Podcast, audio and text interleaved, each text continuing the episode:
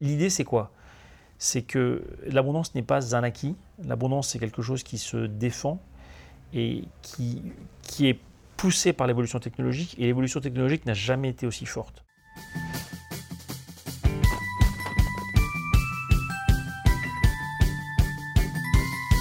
Bienvenue sur la chaîne YouTube de Liberté, le média qui infuse la liberté. Chaque semaine, on vous propose un entretien avec une personnalité qui s'intéresse de près ou de loin à la liberté. Aujourd'hui, nous recevons euh, François-Xavier Oliveau, euh, qui est investisseur dans la transition environnementale et auteur de différents livres. Aujourd'hui, on va parler du dernier, de la crise de l'abondance, publié aux éditions de l'Observatoire, mais on le connaît aussi pour un autre livre sur le micro-capitalisme. Tout d'abord, bonjour. Bonjour Nicolas. Et merci d'être là. Peut-être pour euh, commencer sur la thématique de l'abondance, on a entendu le président de la République récemment qui disait qu'on vivait une époque euh, qui était marquée par la fin de l'abondance. Est-ce que vous partagez ce constat? Alors pas du tout. Euh, d'abord, je trouve ça très triste comme perspective. C'est pas du tout une perspective qui moi m'enchante ou m'enthousiasme. Et, je trouve qu'en termes de projet collectif, c'est un peu un peu négatif. Et puis surtout, je pense que c'est pas du tout justifié à terme. sans nier évidemment, le, les, tensions actuelles et même la, crise profonde que nous traversons, à la fois liée à la sortie de, la Covid et, surtout à, la crise actuelle liée à la guerre en Ukraine, donc sans nier ces, euh, deux événements majeurs, euh, je pense qu'on est dans une tendance, et c'est ce qu'on va développer, d'accès à l'abondance depuis deux siècles, euh, que ces deux événements ne vont que ralentir, mais pas stopper. Et je voudrais euh, répondre à la phrase du président euh, Macron par la phrase du président Obama en 2017. Euh, Barack Obama, dans une conférence, disait Si vous aviez à choisir n'importe quel moment dans l'histoire pour naître, sans savoir si vous alliez être riche ou pauvre, mais voilà, vous pouviez choisir votre date de naissance, vous choisiriez maintenant. Et en fait, le message d'Obama, c'est on n'a jamais aussi bien vécu. alors, encore une fois, peut-être que c'était mieux en 2019 qu'en 2022, on peut le discuter, mais fondamentalement, euh, il y a un progrès technique, une, amélioration des conditions de vie absolument phénoménale euh, et qui est, vraiment mesurable très concrètement depuis deux siècles.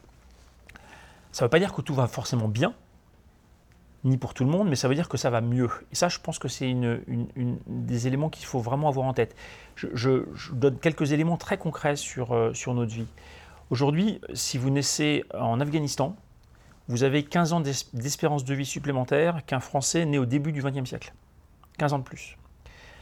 Euh, aujourd'hui, l'accès à l'eau, à l'électricité, à la nourriture n'a jamais été aussi euh, répandu dans le monde entier. C'est-à-dire que la, la, part de la population mondiale, je ne parle pas forcément en France, mais mondiale, qui a accès à l'eau, à l'électricité et à la nourriture n'a jamais été aussi élevée. Encore une fois, peut-être pas en 2022 à cause des tensions actuelles, mais, mais voilà, depuis, euh, depuis en tout cas des, décennies. Euh, et on a aujourd'hui un accès à la santé, à l'éducation, une égalité, ou en tout cas une baisse des inégalités entre la majorité dominante et la minorité, quoi, quoi, que vous les qualifiez, que ce soit hommes-femmes, que ce soit des minorités euh, sexuelles, de, couleur de peau ou autre, on est plutôt dans un progrès, dans un progrès très fort. Euh, depuis, euh, depuis deux siècles, hein, qui, continue, encore une fois, qui n'est pas abouti. Tout le monde n'a pas accès à cette même abondance et elle est encore très mal répartie, mais euh, qui est vraiment une, tendance historique de deux siècles, qui n'est pas toujours perçue. On a l'impression parfois que tout va mal, et en fait, quand vous regardez des, éléments objectifs, en fait, ça va, ça va quand même globalement plutôt beaucoup mieux. Et c'est là où je suis en désaccord avec Emmanuel Macron. On a une tension sur l'abondance à court terme mais ça ne signifie pas, au contraire et fort heureusement, la fin de l'abondance. Donc ce serait euh, plutôt euh, passager dans le, dans le livre. Vous revenez sur la, la tendance historique qui a mené euh, au constat que vous faites aujourd'hui. Si on repart au, début, l'abondance, n'a pas toujours été un, fait, ça n'a pas toujours été une réalité. Au début de l'ouvrage, vous parlez d'un monde qui était un gâteau fixe qu'on devait se partager. Et ensuite, le gâteau a grandi. Donc peut-être qu'on peut revenir sur la période où l'abondance n'était pas, n'était pas de l'humanité.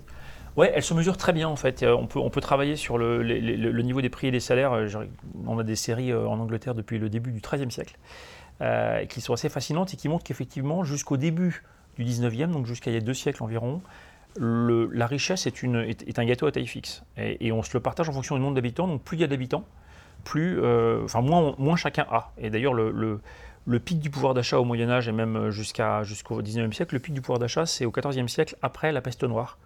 Parce que la population a été euh, divisée par deux ou trois dans certains pays, et que donc les gens ont un pouvoir d'achat, euh, c'est abominable, mais, c'était la réalité économique qui est beaucoup plus élevée à ce moment-là. Euh, et donc en fait, c'est un gâteau à taille fixe que les, gens se partagent. Ce que décrit Malthus au début du 19e siècle en disant bah, si on est plus nombreux, on aura moins, en fait, c'est ce, qui, se passait historiquement. Alors qu'est-ce qui change? Qu'est-ce qui change à partir du 19e siècle? Eh ben, Il y a un le progrès technique, en fait, qui se développe, hein, euh, la maîtrise de l'énergie, la maîtrise de nouvelles innovations, et qui va faire, qui va donner un accès à, des ressources, qui va rendre abondantes des ressources qui étaient rares. Euh, et, qui permet d'avoir un accès à beaucoup plus de choses pour un temps de travail qui va décroître de plus en plus. Donc c'est par exemple des, progrès agricoles aussi qui permettent de beaucoup plus euh, produire et nourrir tout le monde. Exactement. Euh, Jean Fourastier, par exemple, a, comparé l'évolution du prix du blé et le temps de travail nécessaire pour acquérir un kilo de blé. Et ce temps de travail est divisé par 200 entre Louis XV et aujourd'hui. Autrement dit, il faut travailler à peu près 6 heures sous Louis XV euh, pour acquérir un kilo de blé, entre 3 et 6 heures, on va dire, euh, ça dépendait des années. Et on est en dessous de la minute aujourd'hui pour acquérir ce même kilo de blé. Donc en fait, le blé est devenu beaucoup moins cher, et d'ailleurs, euh, à l'époque, vous pouviez aller aux galères, euh, en tout cas, ou, être en prison si vous voliez un pain. Aujourd'hui, plus personne, en tout cas pratiquement plus personne ne, vole de pain. Le blé est devenu abondant. Et Forestier d'ailleurs disait que c'était l'un des, traits majeurs de l'histoire contemporaine. Euh, mais vous pouvez faire ça avec beaucoup de produits en fait. Quand vous comparez l'ensemble des produits manufacturés et des services, vous voyez une tendance depuis deux siècles à la baisse des prix. Forestier a, beaucoup travaillé là-dessus et je me suis amusé à, reconstituer les prix euh, exprimés en euros d'aujourd'hui euh, en, 1910. Vous aviez par exemple une balle de tennis coûte en 1910 l'équivalent de 52 euros aujourd'hui, c'est-à-dire le prix d'une raquette. Un vélo coûte 5300 euros, c'est-à-dire le prix d'une moto.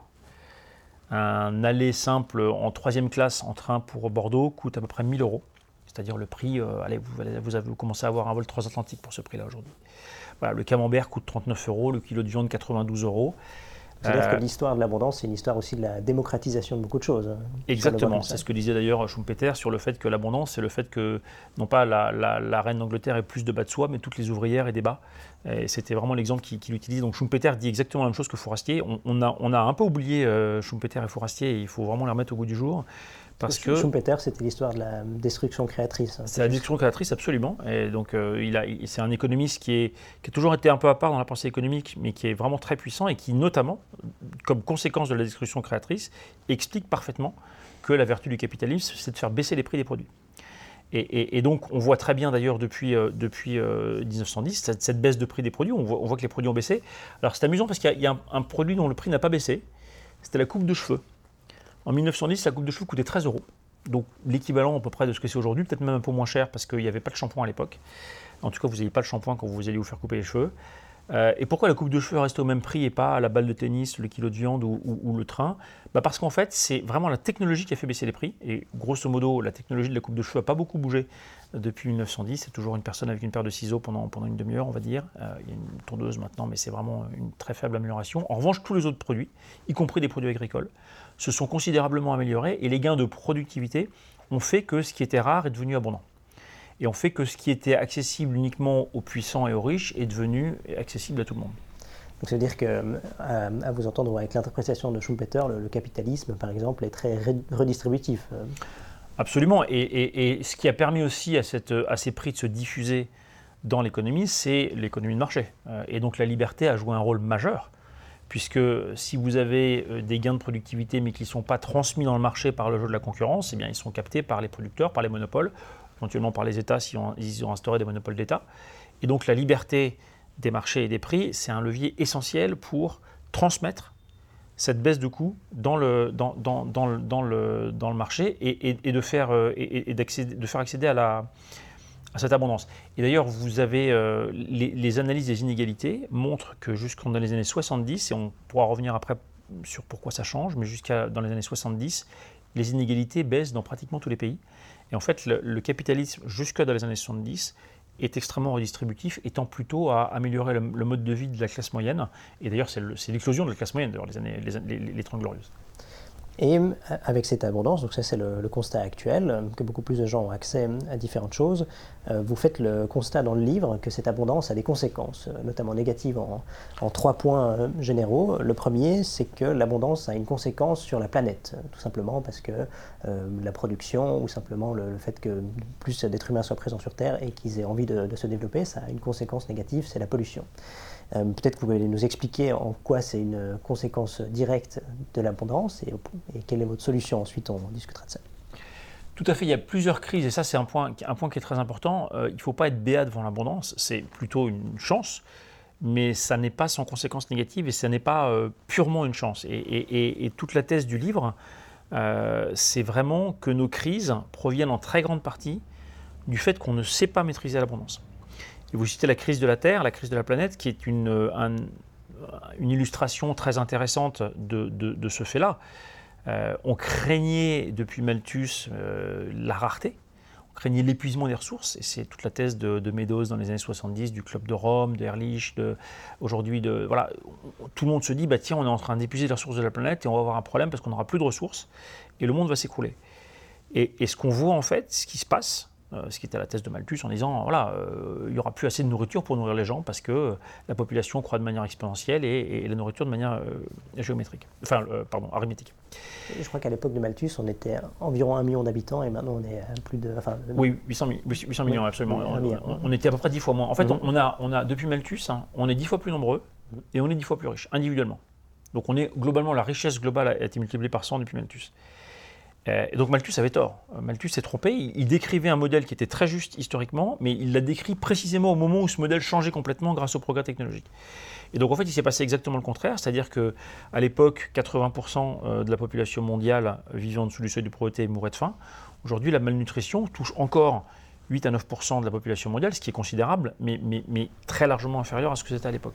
Et je crois même que vous dites qu'aujourd'hui, le grand problème, c'est pas tellement la malnutrition, mais c'est la malbouffe.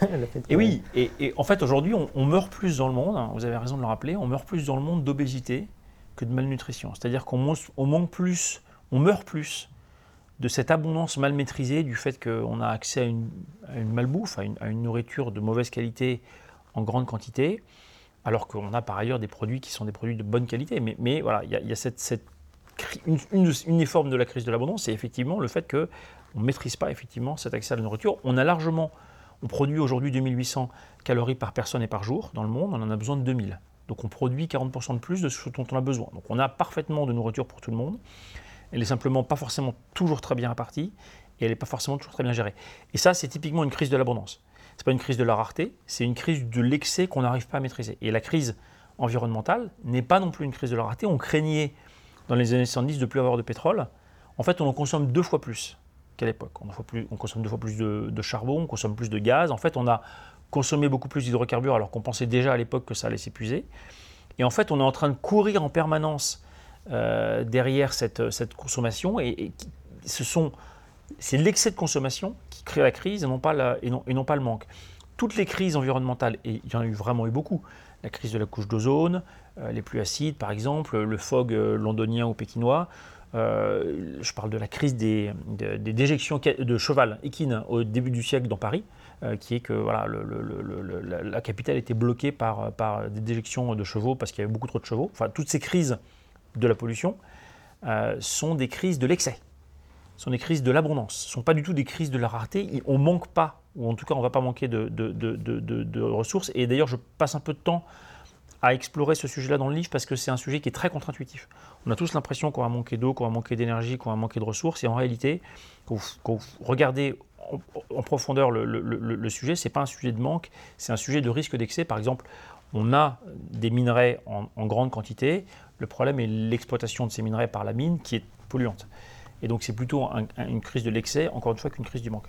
Par exemple sur le, pétrole, ce qui fait qu'au fil du temps, on découvre toujours des nouvelles, euh, des nouvelles ressources, c'est que tout simplement, il y a un intérêt euh, capitalistique à chercher des nouvelles façons d'extraire et aussi d'en de, utiliser moins pour euh, produire quelque chose. Donc c'est ça qui explique. En fait, vous avez deux choses. D'abord, vous avez une extraction qui devient de plus en plus efficace en termes de coûts et, et les gains de productivité s'appliquent également à l'extraction minière ou du pétrole. Euh, donc effectivement, on en cherche de plus en plus. Après, il y a des réserves limitées de pétrole, pas, de minerais. Parce que les, enfin, les minerais et le pétrole sont deux choses très différentes dans, dans la logique, puisque le, pétrole est, détruit alors que le minerai peut être réutilisé. Mais sur la partie des hydrocarbures, Notre problème, c'est pas tellement qu'on va manquer d'hydrocarbures, c'est surtout qu'il faut absolument et le plus vite possible s'en passer sur le plan énergétique. Et là, il y a une urgence massive qui fait qu'on n'a pas le temps d'attendre qu'un hypothétique épuisement des, ressources. Il faut au contraire basculer le plus vite possible euh, vers une logique d'énergie décarbonée qui peut être par le nucléaire, qui peut être par les ENR et donc les, énergies renouvelables. Mais, mais, mais on n'a pas le temps d'attendre la fin du pétrole ou la fin du charbon. Dans le livre, vous parlez d'un plan de route vers l'abondance bas carbone. À quoi ça ressemblerait du coup? Oui, en fait, il y a ce grand débat qui s'est structuré en, France sur euh, décroissance versus découplage. Autrement dit, on a dépassé les limites planétaires, ça, ça fait aucun doute là-dessus. On est obligé de changer notre mode de fonctionnement, ça, ça fait aucun doute également. Et la question, c'est est-ce qu'on revient en arrière? Est-ce qu'on renonce à la croissance? Ou est-ce qu'on arrive à faire une croissance décarbonée? Et il y a vraiment une polarisation très forte du débat. C'est un débat très intéressant d'ailleurs. Euh, il y a beaucoup de gens qui disent on va décroître de façon un peu légère. Je ne dis pas qu'il ne faut pas être sobre et qu'il ne faut pas faire des efforts, notamment, enfin en tout cas que, chacun peut être libre de, réduire sa consommation, notamment de viande ou de, certains transports.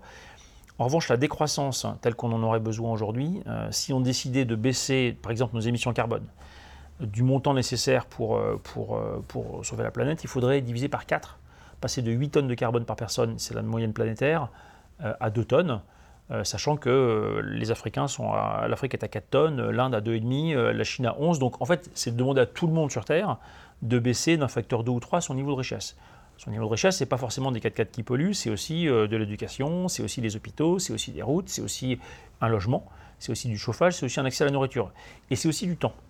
Parce qu'on verra après, mais, l'un des bénéfices de, de cet accès à l'abondance, c'est aussi qu'on a beaucoup plus de temps libre qu'avant. Donc il ne faut pas être trop léger quand on abandonne la croissance en disant la croissance c'est pas bien et vive la décroissance. C'est un peu, je trouve que le, le raccourci est fait assez rapidement et d'ailleurs en plus aboutit à une impossibilité logique parce que arriver à convaincre des gens qui sont des gens qui aujourd'hui n'ont pas accès à l'abondance de décroître, ça me paraît très compliqué. D'autant plus qu'on a vu euh, pendant le, Covid euh, que malgré l'arrêt d'une grande partie de l'économie et des gens qui restent à la maison, le nombre d'émissions a baissé de manière finalement assez marginale. Exactement. C'est-à-dire que la, logique de la sobriété peut aider un petit peu, mais ne va pas régler le problème. Et le vrai sujet, le, vrai enjeu, qui est un enjeu qui est une course contre la montre, hein, on, a, une accélération du réchauffement climatique, mais il faut vraiment, en face, avoir une logique d'accélération du découplage, c'est-à-dire de la capacité à produire ce dont nous avons besoin avec un impact bien moindre sur, euh, la planète.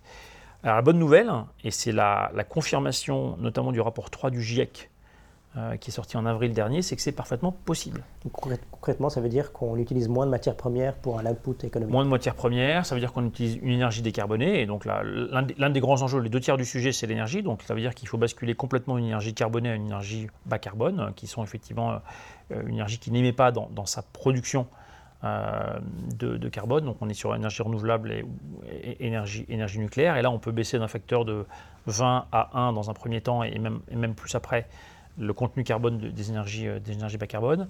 Euh, il y a des sujets sur la viande, mais il y a aussi des technologies sur la viande qui progressent considérablement pour, euh, pour avoir des modes de viande décarbonés. On ne va pas forcément rentrer dans le détail, mais il y, a des, il y, a des, progrès également.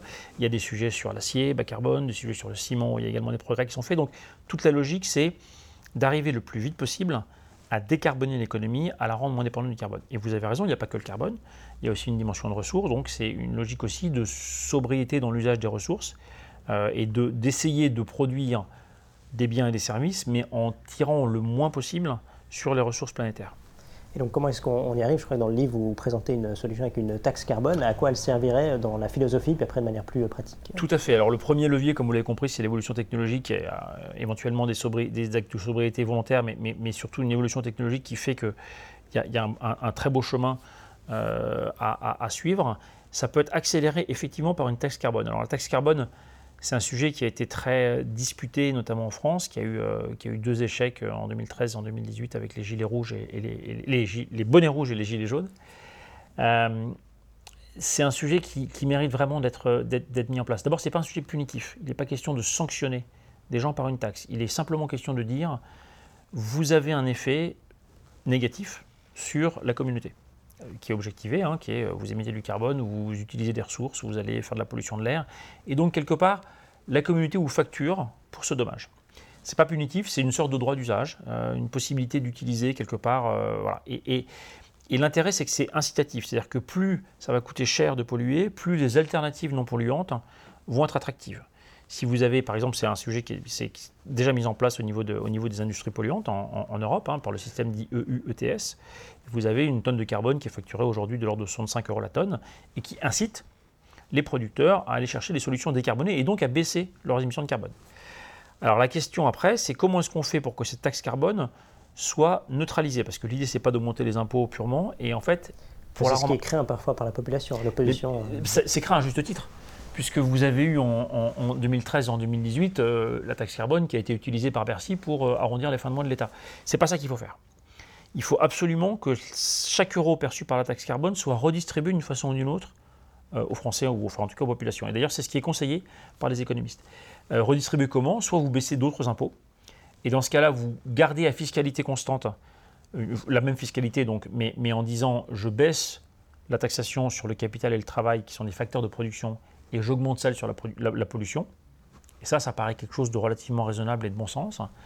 La, question, ce serait est-ce que les gens qui payent la taxe carbone sont les mêmes qui avant payaient des, autres impôts? Absolument. et ça donc, peut être très dégressif. Vous avez tout à fait raison. Et donc, et donc la logique pour neutraliser cet impact-là, c'est de faire un mélange de baisse de taxes et de redistribution ciblée, de façon effectivement à ce que euh, les personnes qui subissent le plus la baisse de la taxe carbone soient aussi celles qui puissent bénéficier, par exemple, d'une subvention qui n'est pas une subvention, euh, en tout cas qui est une redistribution. Et l'idée est de dire, tout ce que j'enlève d'un côté, je le redistribue de l'autre, soit en baissant les impôts, soit en ayant des aides ciblées pour des populations qui ont particulièrement été impactées, mais tout en gardant cette incitation de prix.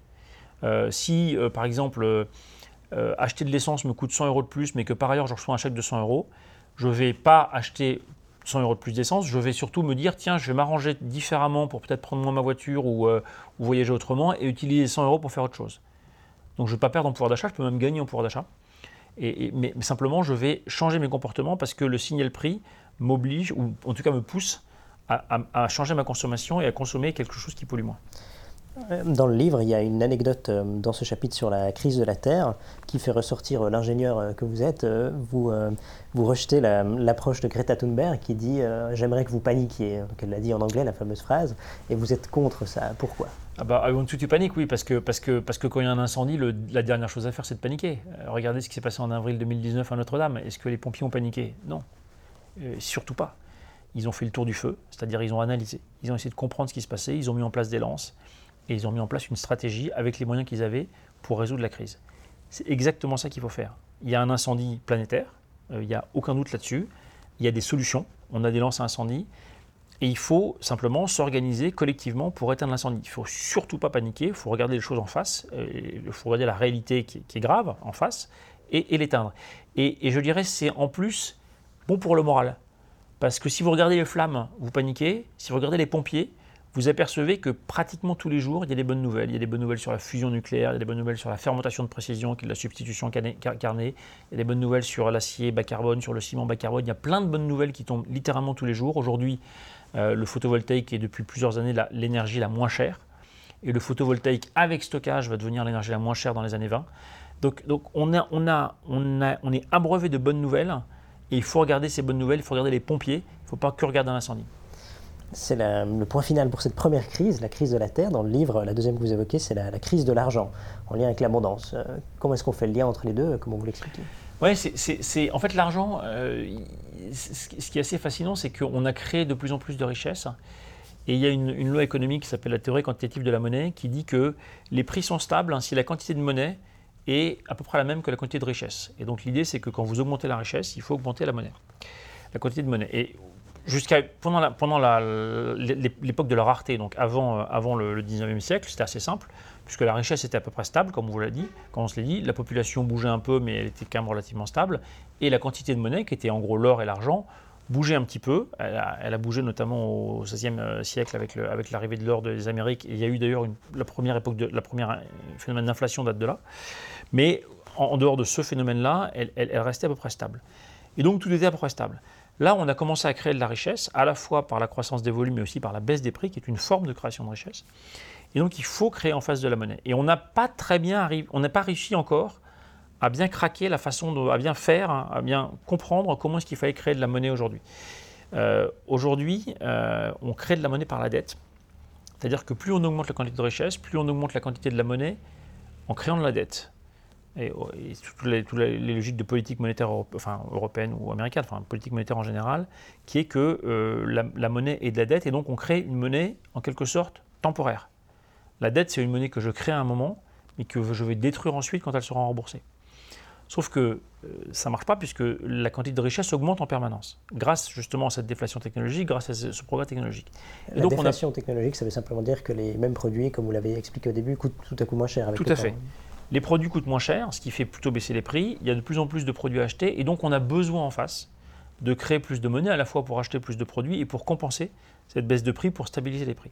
C'est ce qu'on a vu dans les années euh, notamment 2000-2010 où euh, la Banque Centrale Européenne n'arrivait pas à créer de la monnaie et où les taux d'intérêt euh, en fait, ont baissé, ont baissé de façon considérable depuis 40 ans. En fait, la baisse des taux d'intérêt, et je mets entre parenthèses les, les, 6 mois qui viennent de se passer ou les 3 mois qui viennent de se passer, mais la baisse des taux d'intérêt est une tendance de fond très lourde, puisqu'on avait les taux d'intérêt qui étaient, au moment où François Mitterrand est élu en 1981, l'État français emprunte à 17%. D'accord Donc on dit aujourd'hui les taux d'intérêt sont remontés à 3%, ce qui est beaucoup, mais, ça n'a absolument rien à voir avec ce que c'était il y a juste, juste 40 euh, ans. Et donc en fait on crée de la monnaie, on crée de la dette, mais la dette c'est une monnaie temporaire qui est remboursée, et donc en fait on est condamné à en créer toujours plus puisque la richesse augmente toujours plus. Et donc en fait la création de dette sur laquelle tout le monde se plaint en disant mais on a trop de dette, on est trop endetté, il faut se désendetter, c'est une conséquence absolument mécanique absolument mécanique de la façon de, l'évolution technologique et de la façon dont on crée de la richesse. Donc ça sert absolument à rien de tourner en rond en disant il faut désendetter l'État, etc. Ça, ne fonctionnera pas tant qu'on n'aura pas changé fondamentalement la façon de créer de la monnaie. Et en fait, il y a beaucoup plus grave parce qu'au-delà du fait qu'on on augmente la créant de la monnaie, on a deux conséquences en plus de cette création monétaire. La première, c'est le creusement des inégalités. On parlait tout à l'heure de la baisse des inégalités qui avait eu lieu jusque dans les années 70 avec les, avec les 30 glorieuses notamment. Depuis les années 70, les inégalités se recreusent dans les pays. Et c'est aussi depuis ce moment-là qu'on a commencé cette création monétaire par la dette. C'est la fin des accords de Bretton Woods le 15 août 1971. Et donc on a commencé à, libérer la dette. Et la dette est un argent qui est distribué à ceux qui peuvent emprunter. Comme vous le savez, on prête qu'aux riches. Et donc la dette est une façon de flécher l'argent vers des gens qui en ont déjà ce qui est un élément fondamental de creusement des inégalités. Donc il y a un premier effet de creusement des inégalités. Deuxième effet, euh, c'est une perte de souveraineté de l'État. Donc ça veut dire, juste pour euh, préciser ce point, c'est-à-dire que la politique monétaire aujourd'hui, elle euh, renforce le schisme entre les plus riches et les plus pauvres, alors que théoriquement, dans l'esprit des gens, on pourrait croire le contraire. Absolument, et ça, ça, commence à être de plus en plus admis dans, le, dans, les, dans les, études économiques de la, de la politique monétaire, c'est qu'effectivement, il y a cet effet. enfin, la création de monnaie elle-même peut être favorable à l'activité économique et donc au travail, mais le fait de le faire par la dette hein, est objectivement très favorable à ceux qui peuvent emprunter et qui ont les capacités d'emprunt. Et celui qui peut emprunter en dernière sort, c'est l'État. Et, du coup, on a en fait un État qui devient quelque part le seul canal de distribution de l'argent de la Banque centrale et qui devient l'emprunteur en dernière sort et qui devient indispensable aux banques centrales pour qu'elles puissent gérer les prix parce que c'est le seul qui peut emprunter. Et donc en fait, on a de facto donné à l'État une planche à billets illimitée qui peut dépenser euh, comme bon lui semble. Et ça, en termes de liberté de démocratie, je trouve que c'est très dangereux. C'est beaucoup, même pour moi, c'est beaucoup plus dangereux que la masse de dette. Euh, c'est qu'on a donné à l'État euh, une planche à billets illimitée, ce qui était précisément ce qu'on avait voulu éviter en prenant la sage décision de séparer les banques centrales de l'État dans les années 90.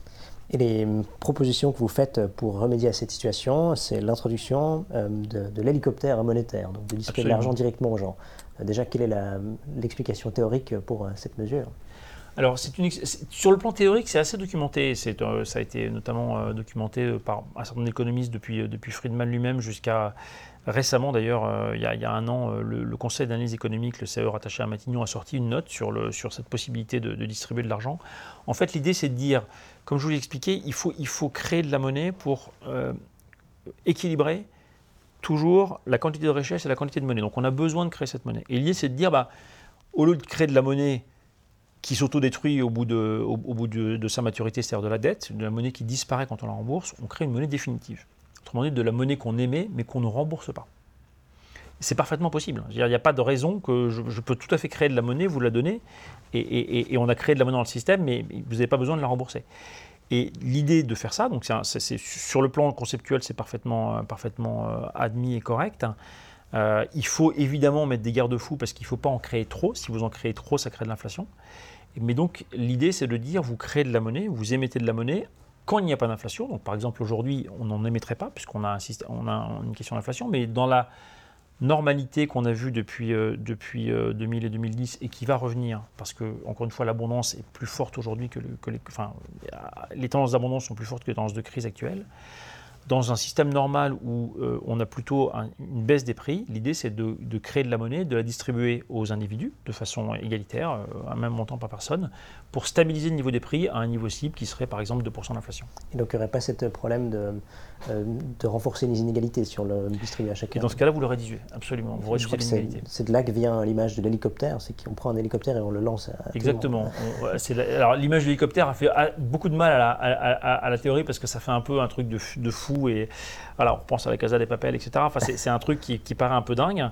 Et c'est d'ailleurs le principal défaut de l'idée, c'est que ça paraît tellement dingue, tellement absurde que les gens vous regardent en disant mais voilà, c'est qui ce barré qui raconte des choses pareilles?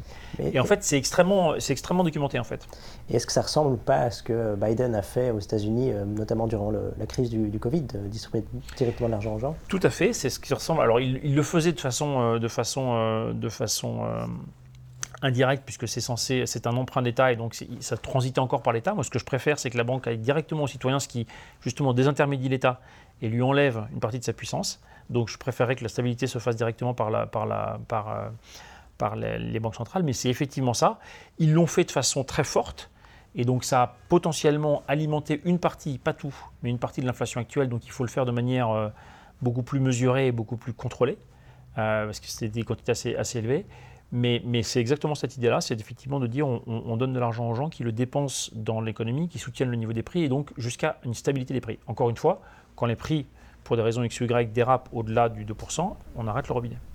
Est-ce que l'exemple américain actuel, c'est pas le, une sorte d'exemple paradigmatique que c'est difficile de maîtriser la dynamique et qu'une fois qu'on lance une dynamique d'inflation, c'est très difficile de revenir dessus Non, je pense que là, on est vraiment dans des circonstances très exceptionnelles. Il y a eu en fait, enfin, le principal facteur d'inflation aujourd'hui, c'est vraiment le déséquilibre entre l'offre et la demande qui a suivi euh, la, fin de la crise Covid, qui fait que les entreprises avaient beaucoup déstocké et qu'il y a eu une énorme tension sur la chaîne logistique, qu'on a très bien vu sur le prix, par exemple, du transport maritime et sur le prix des, des commodités prix qui sont revenus à leur, à leur niveau d'avant-crise. Donc on a une très forte baisse des prix aujourd'hui, à l'heure à laquelle on se parle, sur les commodités, sur le transport maritime. Donc cette espèce de choc euh, de redémarrage a été très violent et c'est ça qui crée principalement l'inflation. Euh, en, en, en, temps normal, si on se remet dans une situation où il n'y a pas cette crise du Covid et pas évidemment la crise en Ukraine qui a un impact sur les coûts de l'énergie euh, tout à fait considérable, notamment sur le gaz en Europe, si on se met en dehors de ce contexte exceptionnel, vous, avez tout à fait la possibilité d'émettre un, niveau un chèque mensuel, par exemple. En, Europe, dans les années 2010, si on avait mis ça en place, ça aurait été de l'ordre de, en France, c'était de l'ordre de 75 euros par mois et par personne. Ce pas des montants très élevés, mais c'est des montants qui suffisent à maintenir un niveau de prix de 2%, et si euh, vous arrivez pas, de 2% d'inflation. Et si vous n'arrivez pas à avoir ce niveau de prix, bah, vous augmentez le chèque. Et si vous dépassez, vous, vous, réduisez le chèque jusqu'à le couper. Donc en fait, c'est un système de régulation qui fonctionne assez bien et qui effectivement sera coupé s'il y a des, crises inflationnistes comme celle qu'on a aujourd'hui. Hein, il n'y a pas de voilà, mais qui permet en temps normal d'avoir un flux plutôt redistributif euh, et qui soutient en fait le niveau de l'économie. Dans le livre, il y a une troisième crise qui vient ensuite après la crise de la terre et la crise de, l'argent, c'est la crise de l'homme hein, ou du travail. Donc comme si l'abondance euh, faisait perdre une partie du sens euh, de l'humanité. Donc pourquoi est-ce que vous faites ce, ce constat d'abord?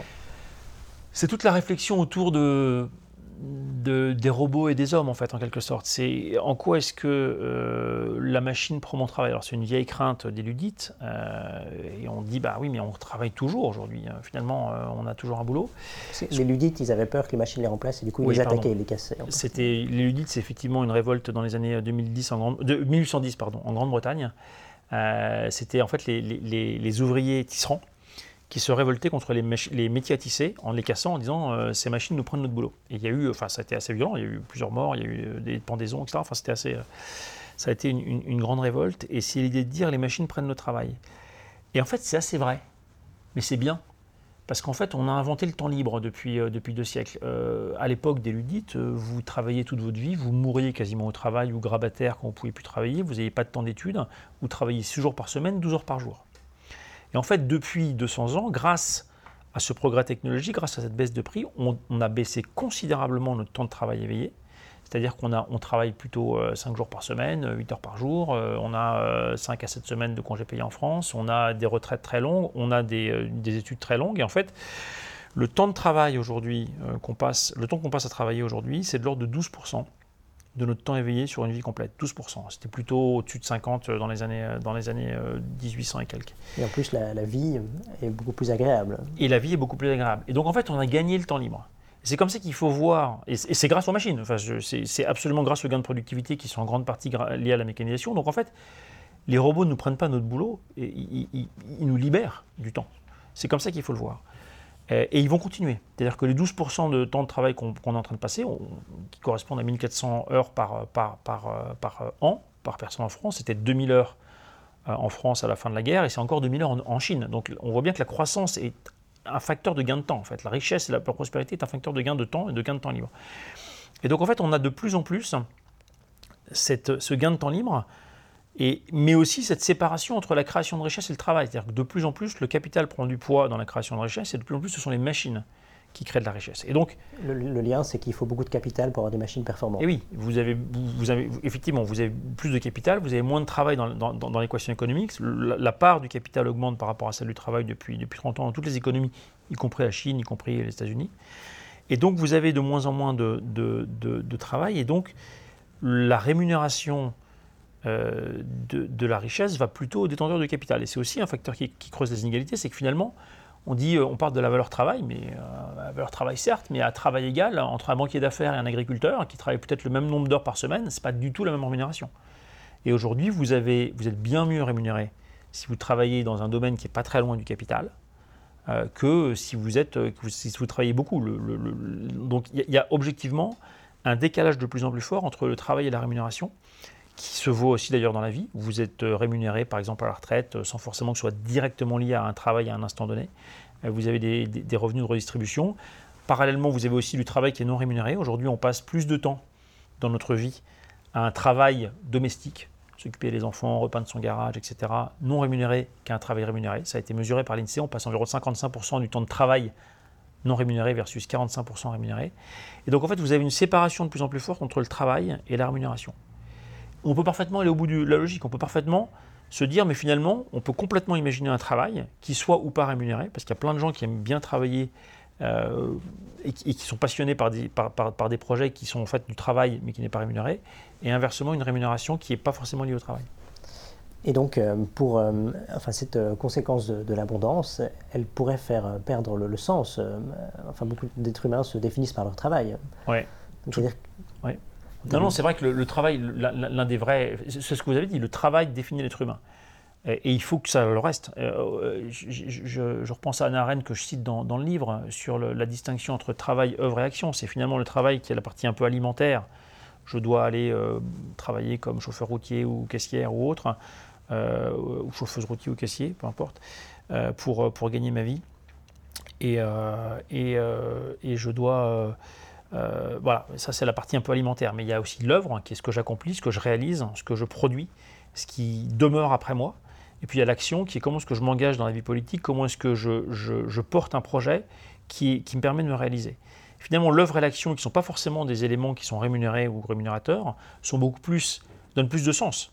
Donc ce qu'il faut garder, c'est le sens, ça c'est sûr, et c'est absolument essentiel mais le sens n'est pas forcément ce qui va être issu d'un travail rémunéré. Il faut, arriver à le séparer. Ça peut l'être, dans certains cas ça l'est, et ça doit le rester pour ceux qui souhaitent, qui peuvent en tout cas euh, euh, valoriser leur travail sur un marché, donc c'est très bien.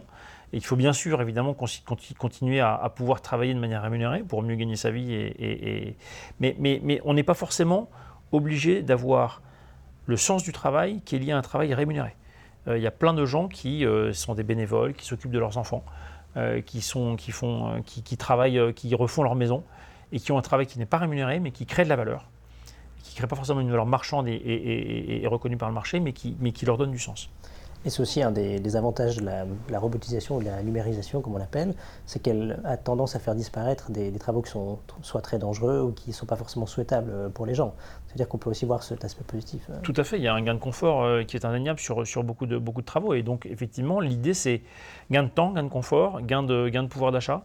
Donc, la question, donc c'est de l'abondance. Et donc, la question, c'est comment est-ce qu'on maîtrise cette rupture qui fait que finalement, euh, dans un monde d'abondance, le lien entre sa vie et son travail est de plus en plus ténu et peut, potentiellement, euh, pas forcément disparaître, mais, se réduire.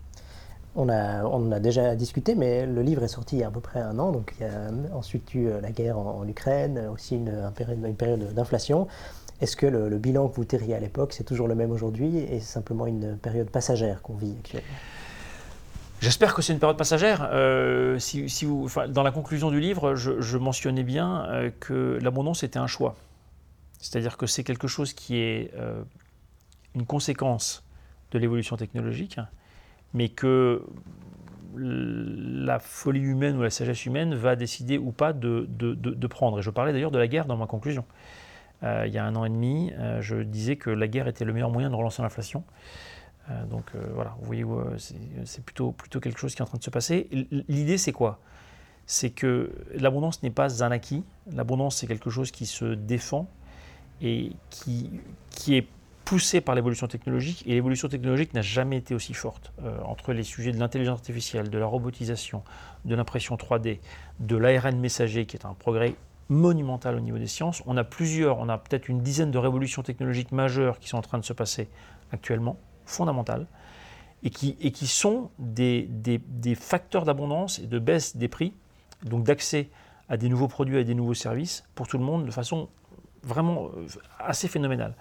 Est-ce qu'on saura le prendre ou pas? Ça, c'est à nous de voir. Et je dis bien dans mon livre, on a le choix entre la crise et l'abondance. Là, pour l'instant, depuis deux ans, on a plutôt choisi la crise. J'ose espérer, on est sorti de la crise, ou en tout cas en grande partie euh, sur la partie Covid, pas complètement encore, euh, notamment en Asie, mais, on, en est sorti plutôt bien. D'ailleurs grâce à la technologie, puisque c'est le vaccin euh, qui a permis de sortir de la crise. on a encore la question de la guerre en Ukraine, dont j'espère qu'elle montrera de façon univoque que l'impérialisme est une option stupide, et j'espère que cette guerre se terminera comme elle devrait se terminer par une par une défaite de l'envahisseur et qui va faire que l'option guerrière devient de, manière évidente une option qui est irrationnelle, c'est-à-dire qui est coûteuse et qui détruit euh, à la fois sa propre légitimité en tant que dirigeant et son, et son pays. Euh, alors si ça, ça se passe comme je l'espère, euh, on pourra repartir sur une logique d'abondance. Je ne crois pas du tout en un retour durable de l'inflation, pas du tout.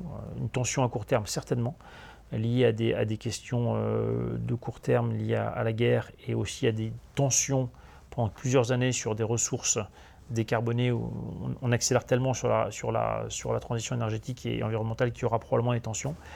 Euh, mais, euh, mais on n'est qu'au début de l'abondance, et heureusement d'ailleurs, puisqu'on a besoin de partager et de faire partager cette abondance sur, euh, sur l'ensemble de la planète et il y a encore beaucoup de travail. On se réjouit de faire un bilan dans, dans 10 ou 15 ans. En tout cas, les signes euh, développés dans le livre paraissent tout à fait convaincants pour dire qu'on est face à une ère de l'abondance. À la fin de nos entretiens, on demande toujours à nos invités de nous citer un livre ou une œuvre, ça peut être autre chose qu'un livre, qui les a marqués en lien avec la liberté. Écoutez, moi, le, le, texte qui m'a le plus marqué euh, en lien avec la liberté et que je trouve absolument sublime, c'est la Déclaration des droits de l'homme et du citoyen de 1789 que vous pouvez trouver en tapant DDHC sur un moteur euh, de recherche. Euh, et, relisez-le de temps en temps quand vous êtes dans le métro parce que c'est un texte, il y a tout dedans. C'est vraiment un texte très très beau. Il y a vraiment euh, voilà, la, définition de la liberté, ce qu'elle est, ce qu'elle n'est pas. le consentement à l'impôt, la liberté dite négative, c'est-à-dire le fait que tout est autorisé sauf ce qui est interdit, ce qui est un élément absolument essentiel, l'égalité des droits, voilà, c'est, euh, lisez-le, relisez-le. C'est un texte qui devrait être beaucoup plus partagé et, euh, en, tout cas euh, évoqué à l'école. Il a, d'ailleurs valeur constitutionnelle, donc, il fait partie de notre constitution. C'est l'un des, trois textes qui, font partie de notre, enfin des quatre textes qui font partie de notre constitution. Et donc, donc voilà, je, ne saurais que conseiller la lecture de ce texte très court et absolument sublime. C'est une très bonne idée. En tout cas, on vous conseille de le lire, également de lire La, crise de l'abondance euh, aux éditions de l'Observatoire. Euh, François-Xavier Oliveau, euh, merci pour cette discussion et à bientôt. Merci beaucoup Nicolas, à bientôt. Pour manquer aucun de nos contenus, n'hésitez pas à vous abonner à la chaîne et à activer la cloche. Pour infuser la liberté, n'hésitez pas à partager nos vidéos autour de vous.